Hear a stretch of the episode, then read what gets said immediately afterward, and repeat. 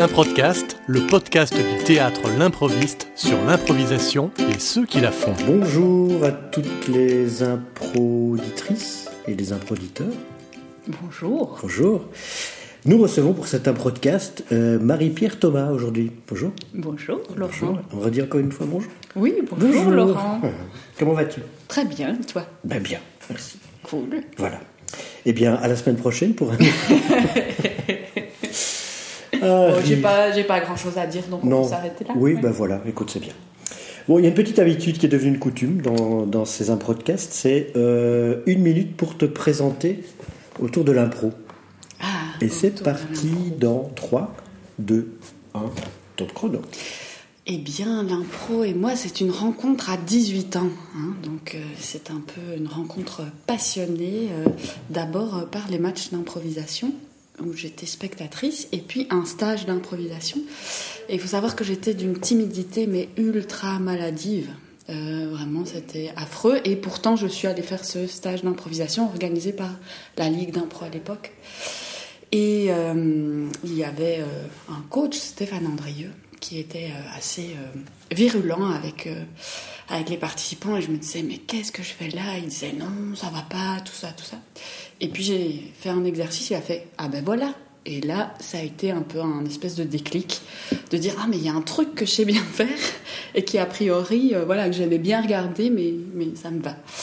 Et après ça, ben, ça a été... euh, l'improcote à Louvain-la-Neuve, euh, d'abord comme participante, puis j'y ai vécu avec euh, des gens comme euh, Marie-Cécile Sanson, Christelle Delbrook, tout ça, donc une bonne ambiance à l'improcote, euh, dans les spectacles, mais aussi dans la vie en communauté. Et puis ça a été la rencontre avec la FBIA, aussi rencontre importante, toujours du coup euh, par les matchs. Et puis, grâce à la FBIA, bah, il y a eu les mondiaux d'impro et là, des rencontres avec des personnes de Strasbourg, comme le Théâtre de l'Oignon et tout ça.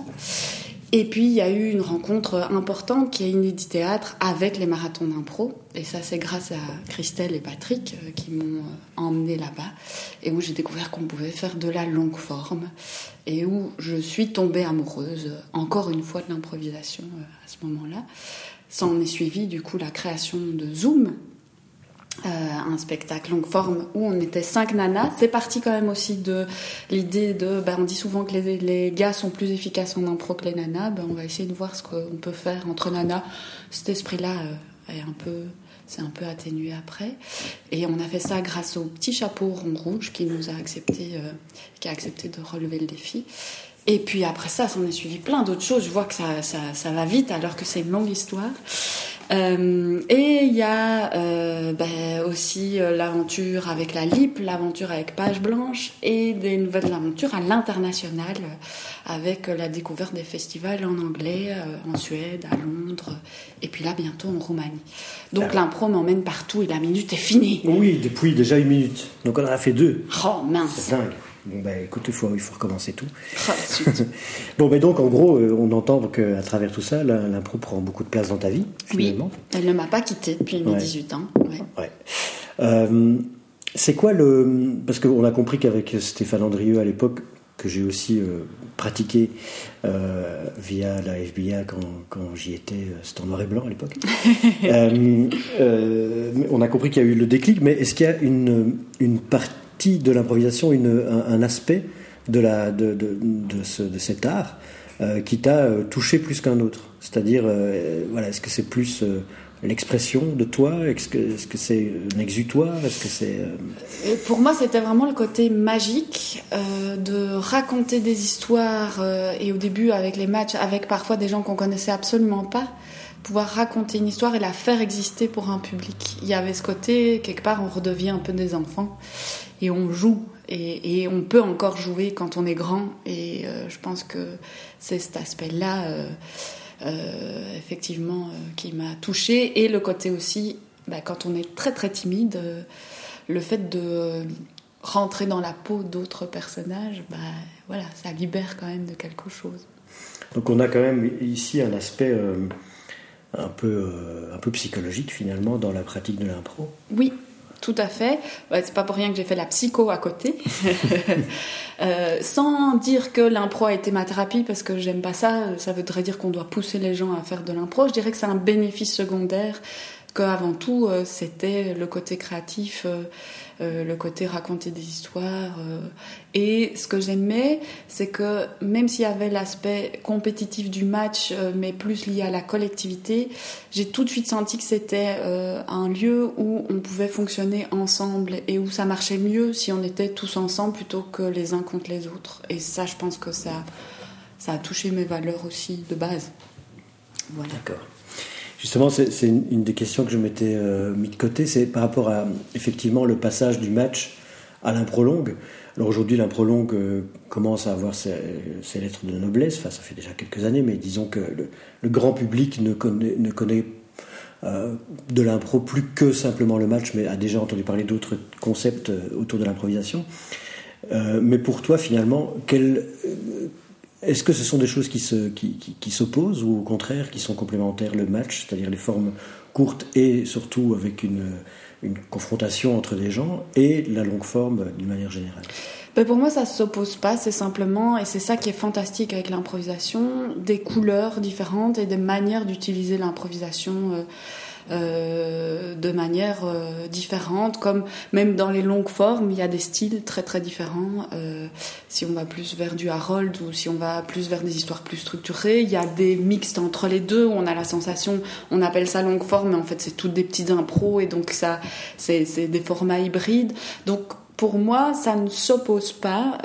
c'est la richesse de l'improvisation, c'est des choix de spectateurs et c'est des choix de comédiens. Et en tant que comédienne, bah, je, retrouve le plaisir aussi de faire du format court maintenant. Euh, sur, certaines choses, sur mémoire, entre autres euh, le solo improvisé que, que je joue avec un musicien, bah là, comme je suis toute seule et que c'est plutôt euh, plusieurs petites improvisations, bah, il y a le plaisir de, de, changer de couleur, d'écrire chaque fois un peu différemment les improvisations. Donc pour moi, il n'y a, pas une école qui doit primer sur l'autre L'idée, c'est qu'on sache qu'on coexiste et justement qu'on se dise pas, il n'y a que ça, l'impro, c'est que ça. Voilà.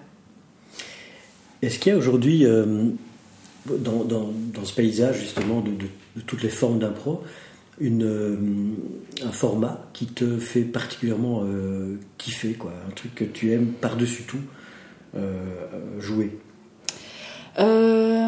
Mais j'aime assez bien je parlais du Harold euh, tout à l'heure, mais j'aime assez bien ces, concepts où on part euh, dans de la longue forme, mais qui est peut-être pas défini comme ça, des, concepts un peu plus organiques, euh, où on va suivre un petit peu plus aussi son instinct et laisser la part au spectateur. Ça, je pense que c'est quelque chose que j'aime. À nouveau, c'est un choix, mais de se dire on va laisser les spectateurs projeter des choses sur l'improvisation et pas toujours avoir envie de lui expliquer ce qu'on veut euh, raconter.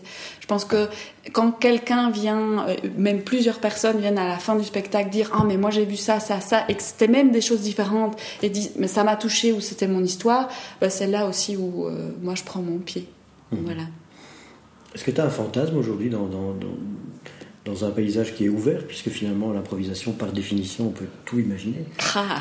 Est-ce qu'il y a une chose qui, te, qui vraiment te fait fantasmer, ou qui serait un rêve euh, Un fantasme. Mais peut-être de recommencer un spectacle type marathon. Voilà, ça c'est un truc où j'ai vraiment, comme une toxicomane, pris mon pied. Donc j'ai eu la chance d'en faire deux. Et il y a vraiment euh, quelque chose d'assez fou euh, dans ce format. Et, pas que dans le spectacle, dans le fait aussi que bah, là, le, plus long qu'on ait fait, c'est 9 jours, 9 nuits sans arrêt quand même.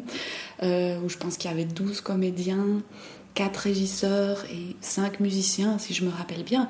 Et puis tous les bénévoles autour, les gens qui, qui, faisaient à manger, il y avait des, des gens qui nous massaient pour soit nous endormir, soit nous réveiller. Enfin, pour moi, c'était l'apogée des belles valeurs de l'impro, aussi bien dans le, spectacle même et dans tout ce qu'on pouvait explorer, parce que bah, à 4 heures du matin, euh, quand il y a trois pelettes de tondu dans la salle, euh, on va oser d'autres choses et qu'on est soi-même fatigué, euh, bah, on va tenter, oser, explorer autrement, et ça j'adore que dans tout ce côté très humain de la chose, de faire que bah, pour qu'on puisse passer parfois plus de 8 heures sur scène, bah, il y a énormément de bénévoles et des gens qui viennent et qui prennent plaisir à, à rendre ça possible. Donc c'est assez fou comme expérience.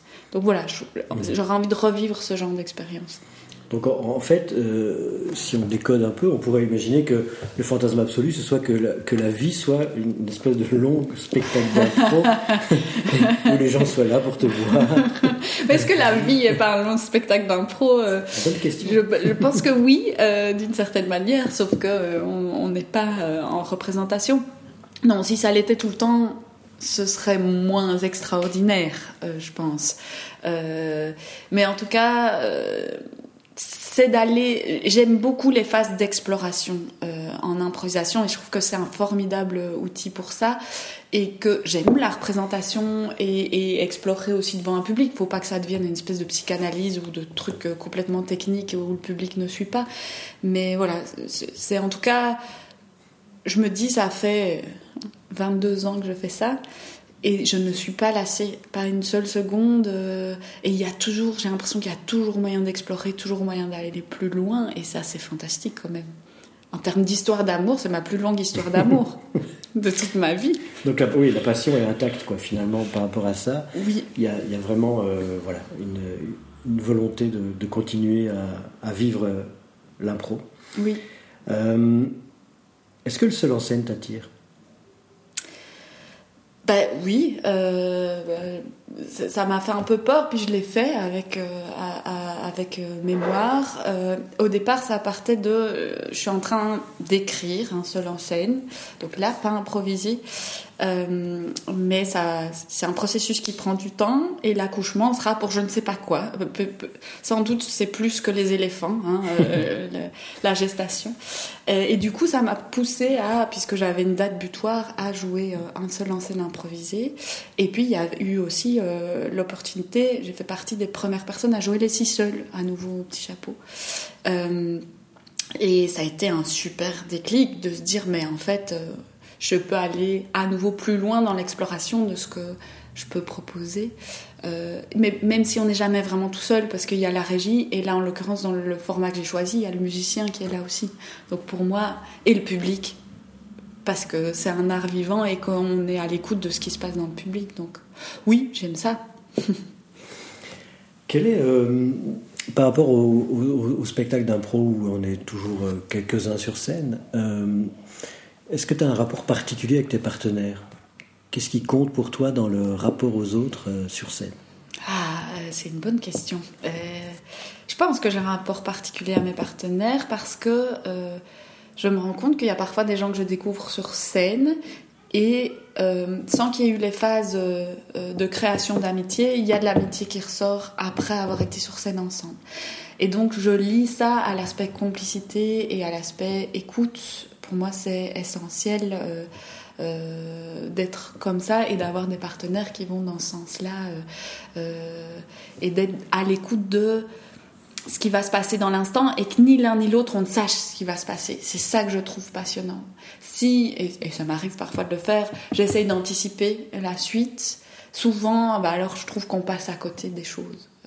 si on est purement dans l'instant avec l'autre et avec le public, bah, c'est à nouveau là où on prend le kiff parce que tout d'un coup on va faire des trucs qu'on n'avait pas imaginé qu'on pourrait faire. Et c'est l'autre qui amène ça aussi. Donc voilà. Bien. c'est très intéressant. Est-ce qu'il y a encore des choses que tu voudrais tester en scène que tu n'as pas encore testé, que tu n'as pas encore euh, exploré ah, ah, Je vais faire un clin d'œil euh, à Marco d'Unity Théâtre. Euh, jouer nu sur scène, non, c'est une blague. Qu'est-ce que j'ai l'impression qu'il y a tellement de choses euh, encore à tester, euh, mais là, j'en ai pas euh, concrètement en tête. Si peut-être que ce serait d'arriver, c'est un défi que j'aurais envie de me mettre à peut-être sur un spectacle complètement me passer de la parole. Voilà. Je, pense que c'est quelque chose que je fais peu et, et, voir et explorer ce que ça peut donner. Euh, parce que je ne suis pas une improvisatrice euh, euh, non plus hyper verbeuse, mais je ne suis pas complètement dans le non-verbal. Donc ça pourrait être d'explorer ça. Voilà. Et ça m'amène à, penser à, ce dont on parlait avant que cette petite machine ne tourne. Ben, le, fait de jouer dans, une langue qui n'est pas ta langue maternelle. Mm-hmm. Donc tu, faisais part de tes expériences en anglais. Mm-hmm. Euh, est-ce que du coup tu peux nous partager aussi cette expérience-là? Parce que finalement ça rejoint ce que tu dis. Oui, ça rejoint, mais je l'ai pas encore totalement osé le faire euh, complètement dans, dans le non-verbal. Mais c'est vrai que ben, euh, ce qui est particulier euh, dans. Bah, alors, je suis toute jeune dans les festivals internationaux, hein, j'en ai fait deux, il va y avoir un troisième. C'est que, en tout cas, on va avec un spectacle où on est des francophones qui jouent en anglais, ensemble. Donc, c'est un côté à la fois rassurant, un côté à la fois paniquant. euh, ça veut dire qu'on peut se permettre de temps en temps, quand même, de switcher vers le français. Parce que c'est apprécié aussi, il y a le côté exotique. Mais euh, j'ai eu l'occasion aussi de jouer un spectacle où c'était mélangé. Et donc là, euh, bah, il y avait des gens qui parlaient anglais, mais des personnes qui venaient du Pérou, euh, d'Alaska, hein, d'Angleterre, voilà, des personnes où les degrés de niveau d'anglais étaient plus ou moins importants. Et là, c'est vrai que bah, je comprends bien ce qui se passe, mais après, pour m'exprimer ou pour trouver la place, bah, c'est parfois plus compliqué. Et du coup, il faut utiliser d'autres systèmes. Euh, exister autrement. Et je pense que le côté euh, émotion, expression corporelle a, tout son sens. Et c'est les retours qui, qui, qui, me sont renvoyés parfois en disant Ah, c'est génial, avec toi, il n'y a pas de blabla. Ben oui, j'en suis pas capable, ça je ne le dis pas, mais, mais voilà, euh, c'est quelque chose. Et été un peu paniquée. Je me souviens d'un. On, on faisait avant ce spectacle-là un espèce d'échauffement. Et euh, c'était des trucs assez basiques où il fallait euh, compléter verbalement un espèce de tableau. J'en étais incapable, ça se passait trop vite. Et puis il y a une chouette finlandaise qui a fait si on faisait euh, sans parole maintenant. Et là j'ai pu aller me glisser dans les trucs. Mais sinon, voilà, si. Mais c'est aussi intéressant d'être mis dans cette position-là. On développe d'autres choses en jeu. Voilà.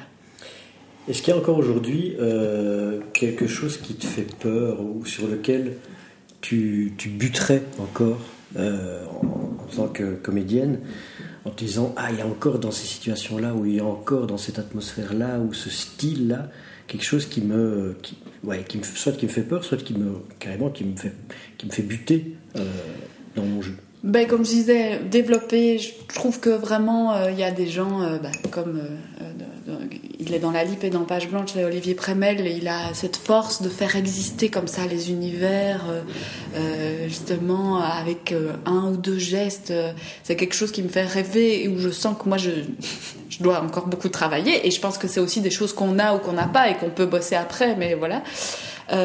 Et puis tout ce qui est quand même, là je me sens un petit peu perdue dans les univers un peu plus de science-fiction et tout ça, réalité un peu parallèle. C'est parce que peut-être c'est aussi moi ma culture. Euh, je regarde peu euh, de films ou je lis peu de bouquins là-dedans. Euh, ben voilà, là je, je, sens que j'ai mes limites et j'aimerais bien les dépasser évidemment.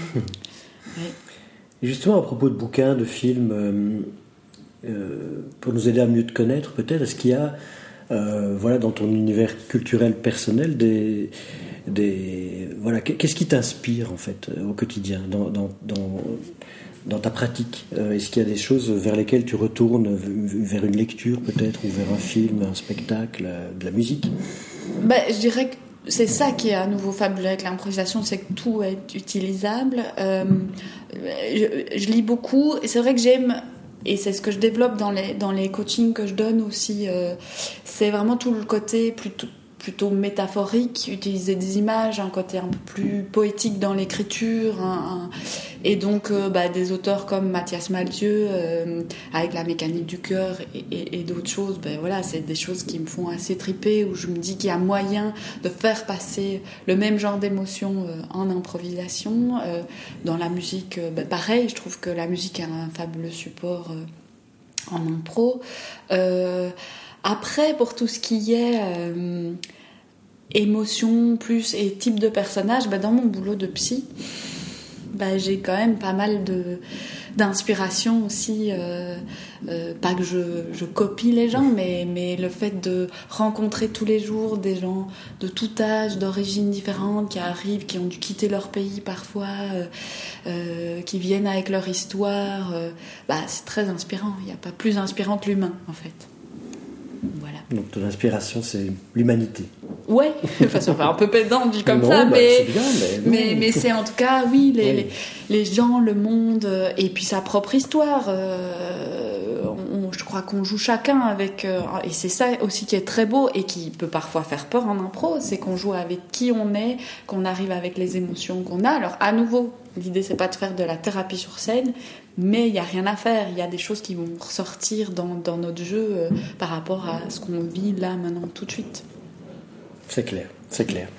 Et euh, dans les, d'abord, est-ce que, est-ce que toi, non seulement bon, tu joues, mais est-ce que tu es spectatrice d'impro? C'est-à-dire, est-ce que tu prends du plaisir à aller voir d'autres euh, sur scène? Oui, beaucoup. Alors euh, après, je pense que j'ai pas toujours le, temps que je voudrais, mais oui, et je trouve ça important d'ouvrir aussi ces, ces, habitudes. Ben, c'est vrai que aussi pendant un temps, et je l'ai pas dit dans la présentation, et pourtant c'est une partie importante de ma vie d'improvisatrice. J'ai fait partie de la compagnie Jeux d'impro et où on jouait tous les jeudis euh, au chapeau, ce qui est fantastique euh, euh, comme expérience de jouer régulièrement. Et pour moi, c'était important aussi d'aller voir d'autres spectacles pour pas s'enfermer dans une manière de jouer ou dans une manière de voir l'improvisation. c'est ça aussi, le fait de suivre des workshops à l'étranger, ça ouvre. et donc oui, et finalement, je me rends compte que je suis assez bonne public que je peux me laisser transporter euh, en tant que public et pas me dire ah oui mais là et ça ils auraient pu faire comme ça et tout ça. Après je peux débriefer mais pendant généralement sauf si c'est vraiment très pénible je suis plutôt dedans avec et à prendre plaisir et à retrouver cette magie euh, d'être spectatrice euh, de spectacle. Et tu aurais une sorte de mentor ou quelqu'un qui, qui, qui t'aurait donné envie de le faire ou aujourd'hui que tu admires particulièrement dans dans les gens qui font de, de l'impro autour de nous ou plusieurs personnes? Euh, bah, Il y en a plein hein, qui ont marqué euh, ma, ma, vie d'improvisatrice. J'ai parlé de Stéphane Andrieux. Bah, je pense que bah, Patrick, euh, c'est aussi quelqu'un, Padri, qui est important. Christelle. Dans, je parlais de, de, de Marco d'Inédit Théâtre, qui pour moi, par exemple, en termes de maître de jeu sur, sur des concepts, c'est vraiment quelqu'un qui m'a appris beaucoup. Euh, dans la manière euh, de, de, travailler avec le public, d'aller chercher le public, mais aussi de bosser avec les comédiens. C'est vraiment quelqu'un euh, euh, que j'admire beaucoup. Mais je pourrais en citer une vingtaine en fait. Là, c'est c'est pas exhaustif parce que je trouve que justement en allant voir des spectacles, on peut aussi se dire waouh cette personne là. Euh, ben Fatima Marie, c'est quelqu'un qui va dont le personnage c'est jusqu'au bout des ongles et donc je trouve que c'est ça aussi qui est merveilleux, c'est que bah, les autres improvisateurs nous inspirent et chacun pour des choses différentes. Donc, je pourrais faire en PDF euh, une liste euh, à rajouter au podcast, euh, mais elle serait très très longue. bon, alors il y, a aussi l'aspect ben, pédagogie de l'impro, c'est-à-dire de, faire passer aussi cet art à d'autres, à des gens peut-être plus jeunes ou inexpérimentés. Euh, ce que tu fais par ailleurs. Euh, comment tu te définirais comme euh, coach d'impro, même si j'aime pas ce mot? Comment je me définis? Ben À nouveau, il y a l'idée pour moi de travailler avec ce qui est là.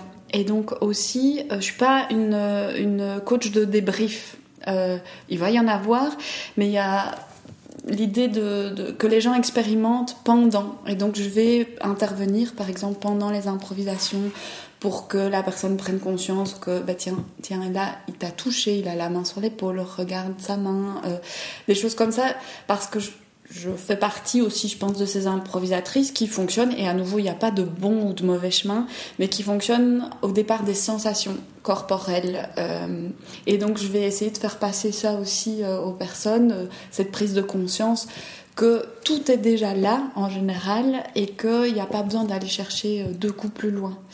Euh, et de partir de cette force de, comme je disais, je vais beaucoup travailler avec la musique et avec les images euh, et avec le laisser la part de projection publique. parce que souvent, en tant qu'improvisateur, on veut être sûr d'être clair. Et c'est des informations qu'on a au début aussi, hein, d'accepter, euh, d'être clair, de dire oui. De... Et ça va être aussi, je vais peut-être aller un peu taper dans les règles qui ont été définies au départ. Et c'est très bien qu'il y ait des règles au départ, mais ça allait un peu bousculer peut-être des certitudes qui sont déjà là. Après, dans la forme, je pense que je suis quelqu'un d'assez doux euh, pour le faire. Et que je vais être fort aussi dans le respect du rythme des participants et des gens. Et, donc donner aussi la place à l'intelligence du public, ou en tout cas la liberté du public d'imaginer aussi. Oui.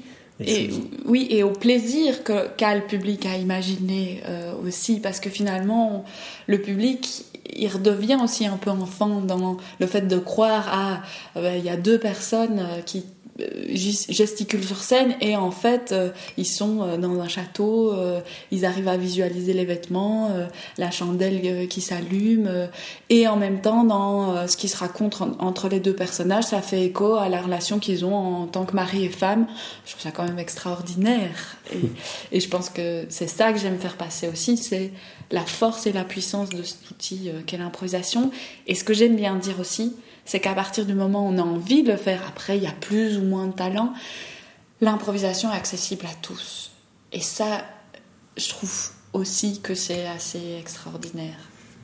Voilà. Donc si aujourd'hui euh, j'ai 14 ans et je viens euh, timidement vers Marie-Pierre en disant ah, je voudrais faire de l'impro, qu'est-ce que tu me conseilles? Qu'est-ce que je conseille? Ah bah alors je conseille, euh, il y a des ateliers à la FBIA. J'ai donné des ateliers à l'époque. Maintenant je pourrais plus, je crois, bosser avec les ados. Euh, mais à l'époque ça me plaisait. Euh, et, voilà, je, oui, j'encouragerais en tout cas.